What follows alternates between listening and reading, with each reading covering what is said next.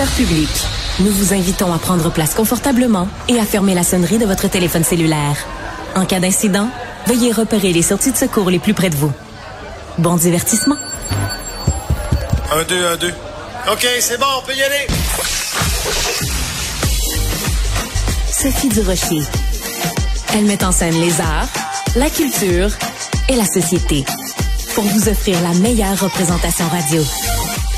Sophie Durocher. Tout un spectacle radiophonique. Bonjour tout le monde, j'espère que vous allez bien. J'ai une question pour vous. Aimez-vous ça les rumeurs? Aimez-vous colporter des potins? D'ailleurs, on va commencer par le début. Savez-vous d'où ça vient ce mot-là, potin? Mais vous allez avoir les réponses à toutes ces questions-là dans une série documentaire extraordinaire en trois parties. Ça s'intitule La machine à rumeurs. Vous allez retrouver ça sur le site vero.tv. C'est une série documentaire qui est portée par Véronique Cloutier. Elle est au bout de la ligne. Bonjour Véronique. Bonjour Sophie. D'abord, tu pardonneras ma voix. J'ai eu deux parties de Noël, deux soirs consécutifs. Alors, c'est terminé pour mes cordes vocales. bon, ben, c'est très gentil d'avoir maintenu le rendez-vous quand même, surtout que je sais que tu gagnes ta vie avec ta voix. Donc, c'est très gentil d'avoir pris le temps quand même de nous accorder ces quelques minutes. C'est très apprécié, Véronique. Écoute, j'ai adoré cette série-là, documentaire, donc en trois parties. Euh, J'avais adoré, bien sûr, ta série documentaire sur la ménopause parce que ça me touchait, mais c'est la machine à rumeurs ça me touche aussi, euh, comme beaucoup d'autres personnalités publiques. Pourquoi, toi, tu as voulu t'intéresser à ce sujet-là? Est-ce que c'est parce que tu avais envie de régler tes comptes avec les journaux à potin? Ah non, pas du tout. Non. non, vraiment pas. En fait, c'est plutôt que ben, tu dis que ça nous touche comme personnalité publique, évidemment, parce qu'on a des vies publiques. Donc, on est encore plus touché par ça quand il y a des rumeurs à notre sujet, quand il y a du bon toutes sortes de potinage, de ragots. Mais je l'observe dans ma vie, dans la vie autour de moi. Peu importe de quel milieu sont issus les gens, les potins, les rumeurs, ça fait partie des relations humaines, c'est incontournable. Et euh, donc, je, je, me questionnais là-dessus. Euh, il fut une époque dans ma vie où j'étais vraiment une centrale à potin. Euh, je, je les recevais tous, je les chassais. C'était vraiment quelque chose qui me divertissait grandement. Puis en vieillissant, on s'aperçoit du mal que ça peut faire. On se désintéresse un peu de ça. On a notre propre vie, nos propres affaires à gérer. Et puis on, tu sais, on, reste toujours curieux. On tend toujours l'oreille quand quelqu'un dit, hey, sais pas quoi. Mais on dirait que, en tout cas, moi, dans mon cas, j'ai pris un petit pas de recul par rapport à ça. Puis euh, je réfléchis plus maintenant avant de répéter euh, une rumeur ou un potin. Et c'est pour ça que j'avais envie de faire une série là-dessus, parce que justement, je pense que ça touche tout le monde. Oui, tu as tout à fait raison, parce que ne serait-ce que, bon, tu prends cinq personnes, tu les mets autour d'une table et à un moment donné, il y a quelqu'un qui va potiner sur son voisin de droite ou son voisin de gauche. Donc, dans un quartier, les gens vont potiner. Dans un milieu de travail, les gens vont potiner. Puis à la grandeur du Québec, évidemment, les gens vont potiner. Moi, j'ai adoré la série parce que tu nous fais beaucoup de rappels historiques. Et entre autres, tu as rencontré euh, Michel Richard qui, à une certaine époque, était la personne qui faisait le plus souvent la une des magazines à Potin.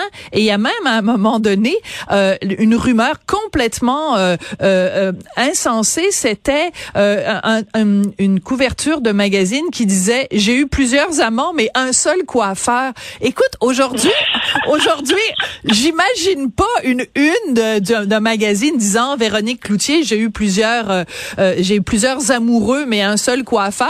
Mais à l'époque ça se faisait donc les choses ont quand même évolué pour le mieux, Véronique, non? Ben oui, absolument. Mais tu sais, Michel Richard, même à cette époque-là, on lui a même prêté une relation amoureuse avec Michel Louvain. Oui. Euh, tu quand tu parles de rumeurs insensées, tu sais, ça ne pouvait juste pas. Mais moi, j'ai été vraiment fascinée par euh, ce volet-là de la série aussi, euh, de, de, mes recherches, de mes rencontres, parce que c'est un pan de notre culture populaire vraiment très important. Oui. Euh, c'est le début de notre star system tel qu'on le connaît aujourd'hui. Euh, c'est assez unique, ça. C'est unique au Québec euh, d'avoir euh, ces magazines à potins, d'avoir cette relation-là avec ces vedettes. Puis oui, à l'époque, on inventait des nouvelles, on inventait des rumeurs pour faire vendre la copie, pour mousser des carrières. sais, Tout le monde se servait un peu dans, dans le plat bonbon, si tu veux, là, parce que ça servait aussi les artistes qui, eux, devenaient populaires, faisaient parler d'eux, puis ensuite pouvaient vendre des disques, des billets de spectacle. Donc, c'était les débuts de notre milieu, mais aujourd'hui, ça a complètement changé. Ces pratiques-là n'existent plus dans la presse écrite, du moins.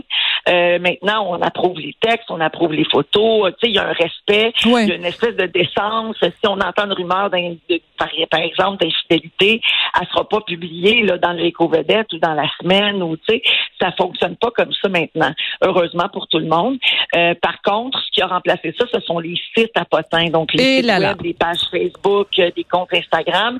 Et quand on le regarde, quand on voit la comparaison dans la série, ben, on se rend compte que c'est juste le retour en arrière, mais de manière numérique, parce qu'ils s'y prennent de la même manière que les pionniers du journalisme artistique faisaient à l'époque. Donc, euh, ça, c'est un petit peu déplorable. On se rend compte que finalement, on, pense qu'on avance, mais on recule. Ben oui, tout à fait. Alors, j'ai un bon exemple pour toi.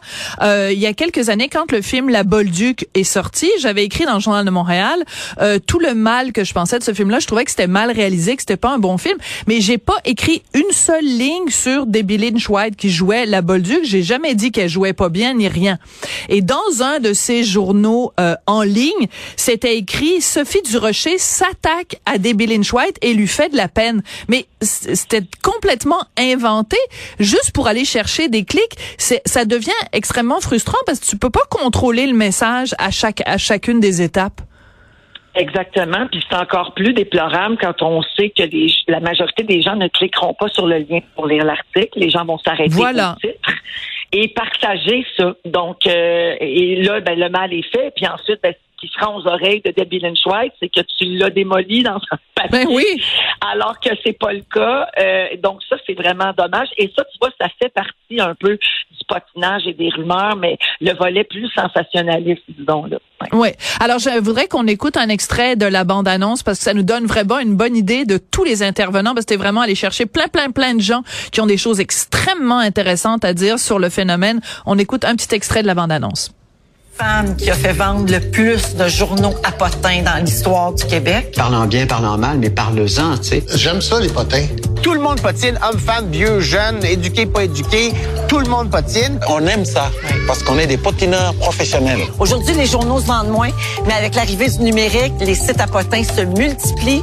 Le cancan est toujours aussi payant, mais surtout, ça circule plus vite qu'avant. C'est particulier, gagner sa vie alors c'est très intéressant. Au début, c'était Michel Richard, donc qui est celle qui a été euh, le plus souvent dans la une des, magazines à Potin. Écoute, quand elle raconte à un moment donné qu'elle était à Acapulco, puis qu'il journal, un journal à Potin qui a dit qu'elle avait été défigurée par un requin. Écoute, on rit c'est mais il y a des moments où on rit dans le documentaire parce qu'il y a vraiment des trucs tellement cocasses. C'est c'est c'est fascinant. Ah oui, puis tu sais quand, quand le journaliste Roger Sylvain raconte que lui pointait dans le funérail parce qu'il voulait poser les morts dans leur cercueil, euh, il se cachait dans le sous-sol du salon funéraire quand l'artiste refusait. Puis une fois que les gens étaient partis, il montait puis il prenait la photo.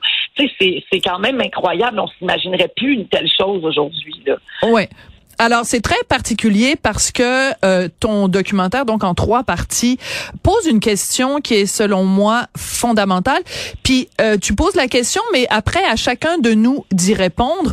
C'est quand on, on partage notre intimité euh, tout le temps euh, sur différentes plateformes. Euh, dans quelle mesure ça légitime après le fait que des gens euh, viennent se pencher sur notre intimité? C'est la fameuse phrase si tu invites les médias à ton mariage, te plains pas si les médias se pointent à ton divorce. Toi, mhm. tu te situes où là-dessus? Parce que je sais que ta, ta, ta pensée sur la question a énormément évolué. L'espèce de tango avec les médias, euh, un pas en avant, un pas en arrière, a beaucoup évolué. Donc, le 16 décembre 2022, tu te situes où sur cette, euh, cette question-là, Véronique? Ben, en fait, euh, je pense encore qu'en tant que personnalité publique ou artiste, on doit pas grand-chose. C'est-à-dire qu'on choisit nos propres limites, Puis, euh, ben, comme dans n'importe quelle situation de la vie, c'est aux autres de s'y conformer. Tu comprends? Oui. Euh, moi, je, je, je pense que j'ai une relation plutôt bonne quand même avec les médias. Euh, je comprends que parfois faut en donner, parfois faut. Tu c'est vraiment comme comme tu dis une danse. Et, et ils sont là pour rester. Ils, ont, ils font leur travail. C'est correct que ça existe. Des critiques, même chose. Donc, je pense qu'il faut apprendre juste à tous vivre ensemble. La nuance que j'apporte, c'est avec les nouveaux métiers, par exemple, de créateurs de contenu, euh, ceux qu'on appelle bon les influenceurs, mais qui sont quand même, tu sais, c'est une job là, quand même créer du contenu à temps plein, puis bon faire euh, euh, de la pub, des collaborations, tout ça. quand ta carrière est basée sur les clics et les partages seulement, quand tu n'es pas un chanteur, un acteur, un auteur, et que toute ta popularité et ton succès reposent sur le partage de ta vie privée. Euh, faire des pubs avec tes enfants, faire une collaboration où on voit ta maison, on te voit en famille, on, tu nous racontes tout ce que tu vis. Là, je me pose la question, mais bien humblement, j'ai pas la réponse. Mais est-ce que là, tu dois plus quelque chose? Parce hmm. que si tu es rendu un créateur de contenu aussi populaire, c'est grâce à ces abonnés-là qui te suivent. Euh, donc, le rapport, il est peut-être différent, mm. par exemple, qu'avec un chanteur comme Rock Voisine, qui, lui, tu sais, je suis pas sûre qu'il doit quoi que ce soit à qui que ce mm. soit. On achète ses albums, tu sais, mais lui, il fait de l'art, les gens aiment ou je aiment comprends. pas, ils poursuivent leur chemin. Tu comprends ce que je veux dire? Ben, tout à fait. En fait, la nuance est majeure, la différence est majeure. C'est-à-dire que toi, euh, ou Rock Voisine, votre métier, c'est de vendre euh, votre talent, alors que ces gens-là, leur métier, c'est de vendre leur intimité. Donc, ils peuvent pas, en échange de vendre leur intimité, se plaindre qu'on a bafoué leur intimité. Donc, c'est c'est le produit qu'on vend qui est différent euh, à la base. Je pense que la nuance est, extrêmement euh, importante. D'ailleurs, dans le documentaire, tu as réussi un tour de force, tu as réussi à faire euh, passer à l'écran le gars qui se cache derrière Québec Scoop. Toute l'histoire qu'il y a eu avec Alicia Moffett, pour ceux qui ont, qui ont suivi ça, ça a été quand même une saga assez troublante et surtout que Alicia Moffett, elle a été beaucoup bouleversée là-dedans parce qu'on a on s'est beaucoup euh, on a détaillé beaucoup des, des, choses de sa vie personnelle. Et moi ce qui m'a touché c'est quand Alicia dit à quel point ça a eu un impact aussi sur sa famille sur ses proches. Je pense que c'est ça que beaucoup de gens euh, de ça que beaucoup de gens ne se rendent pas compte c'est l'impact que ça peut avoir sur nos proches quand il y a des informations comme ça qui circulent c'est souvent plus difficile pour les proches parce que les proches, eux, ils n'ont pas choisi de faire ce métier-là. Donc, toi, comme personnalité publique, tu finis par apprendre, tu finis par un peu, tu sais, tu, on s'habitue, tu sais, l'être humain s'habitue à tout, puis tu te dis, ben regarde, en échange d'une super belle carrière, ça c'est le, moins bon côté, puis ça finit par s'équilibrer à la fin de l'année, tu sais. Mais les parents, les conjoints, les, souvent n'ont pas choisi ça et subissent puis ils veulent monter aux barricades, ils veulent défendre, ils sont blessés. Et c'est vrai que ça, c'est la portion euh, qu'on oublie. Puis ça s'applique, tu sais, là, on parle de, de, potinage, de rumeurs, on parle de journalisme, mais ça s'applique aussi aux gens, aux utilisateurs là, des plateformes puis des réseaux sociaux. Tous les gens qui commentent, avant de commenter, on le répète tout le temps, puis on est fatigué avec ça. Tu sais, mais c'est vrai qu'il y a vraiment un manque de civisme, un gros problème en ligne en ce moment avec la haine, avec les insultes, et puis euh, la, la cyber-intimidation, tout ça. Donc, avant d'écrire un commentaire euh, haineux, il faut penser à l'impact non seulement sur la personne, mais cette personne-là, peut-être un enfant qui va lire ça, peut-être un parent qui l'aime, puis qui est fier de lui mm. ou d'elle, tu sais, puis qui là va se sentir tellement blessé de lire une affaire de même. Tu sais. On a juste, je sais que c'est pas tout le monde qui a, qui a, des enfants, mais essayez de vous imaginer si ça arrive à votre enfant, dans quel état vous êtes. Tu sais, je veux dire, il y a des parents qui veulent mm paquet des claques à la gueule à des enfants dans des cours d'école pour moins que ça. Parce que les, les, les tu sais, quand leur enfant est victime d'intimidation, on entend les parents des fois dire je débarquerais dans le cours pour y mettre ma main en arrière de la tête. Tu sais. oui, c'est vrai. quand tu lis sans arrêt des commentaires haineux à propos d'une personne que t'aimes et que tu sens impuissant, que tu peux pas rien faire, tu peux pas intervenir, ça peut être très difficile, effectivement. Oui. Écoute, je suis vraiment désolée. Mon téléphone sonne en plein milieu de l'entrevue. Je pense que c'est un magazine à Potin qui veut me parler. Alors, euh, quelqu'un est ben, venu en studio. ils vont faire un titre. Ben ils oui. Vont faire un titre. Sophie Durocher se fait déranger en pleine entrevue. Non, ça va être pire que ça. Ça va être Sophie Durocher fait de la peine à Véro. Regarde bien ça, comment, comment ça va sortir. Écoute, je veux absolument qu'on conclut euh, cette entrevue en parlant de Chantal Paris, qui euh, vraiment à des perles de sagesse euh, parce que elle écoute ils lui ont organisé un mariage en ondes à l'époque. Elle a été vraiment euh, euh, vraiment ils sont vraiment rentrés dans son intimité. Puis elle a utilisé une expression que je trouve très juste que je vais paraphraser quand même. Elle dit il faut pas ouvrir la porte de sa maison si on a peur que les cambrioleurs vont y rentrer. Elle dit c'est important de préserver son jardin secret. Je pense que pour nous tous les personnalités publiques ou moins public. Je pense qu'il y a une réflexion à avoir là-dessus. Cette notion-là de garder le jardin secret, moi, c'est vraiment venu me chercher. Oui, puis on l'a un petit peu perdu, cette notion-là, avec les réseaux sociaux, où tout le monde, et gens connus, gens non connus, tout le monde est accessible en tout temps. On montre en direct ce qu'on est en train de faire. On fait une story sur Instagram, on fait un TikTok, on met un statut Facebook avec 12 photos de notre partie de Noël. on en met tellement sur les réseaux sociaux, même si c'est on pense que c'est un cercle fermé, euh, si votre compte est privé, puis c'est juste vos amis puis vos collègues proches, un screenshot est si vite arrivé. Tellement. Les captures d'écran, c'est tellement facile pour quelqu'un de garder des choses euh, qui ont été vues sur votre compte, même s'il est privé. Donc euh, oui, c'est une réflexion qui est importante à avoir pour tout le monde, de tracer la ligne puis de, de garder les choses dans un périmètre assez serré, oui. Alors, ben merci beaucoup sur cette réflexion absolument passionnante. Donc, écoute, euh, euh l'automéno sur la ménopause, je sais que tu en avais fait aussi un documentaire avant. Là, euh, les euh, rumeurs, est-ce que tu nous prépares dans les cartons un autre documentaire pour 2023-2024? Probablement, oui, dans un an à peu près. Euh, je, suis, en réflexion sur euh, le ah? sujet auquel je vais m'intéresser.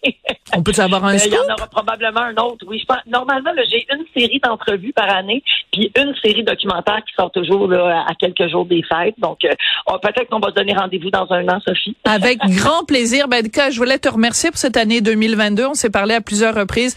Ça a été un plaisir à chaque fois. C'est très apprécié. Merci beaucoup, Véronique. Puis on a hâte de voir comment les journaux à Potin vont titrer ça, cette entrevue. ben, merci beaucoup à toi. J'apprécie beaucoup l'attention que tu accordes à mes projets. Ça me fait plaisir. Bon, ben c'est super. Merci beaucoup. Puis euh, joyeux Noël à toute la famille. Oui, joyeux fête tout le monde. Merci.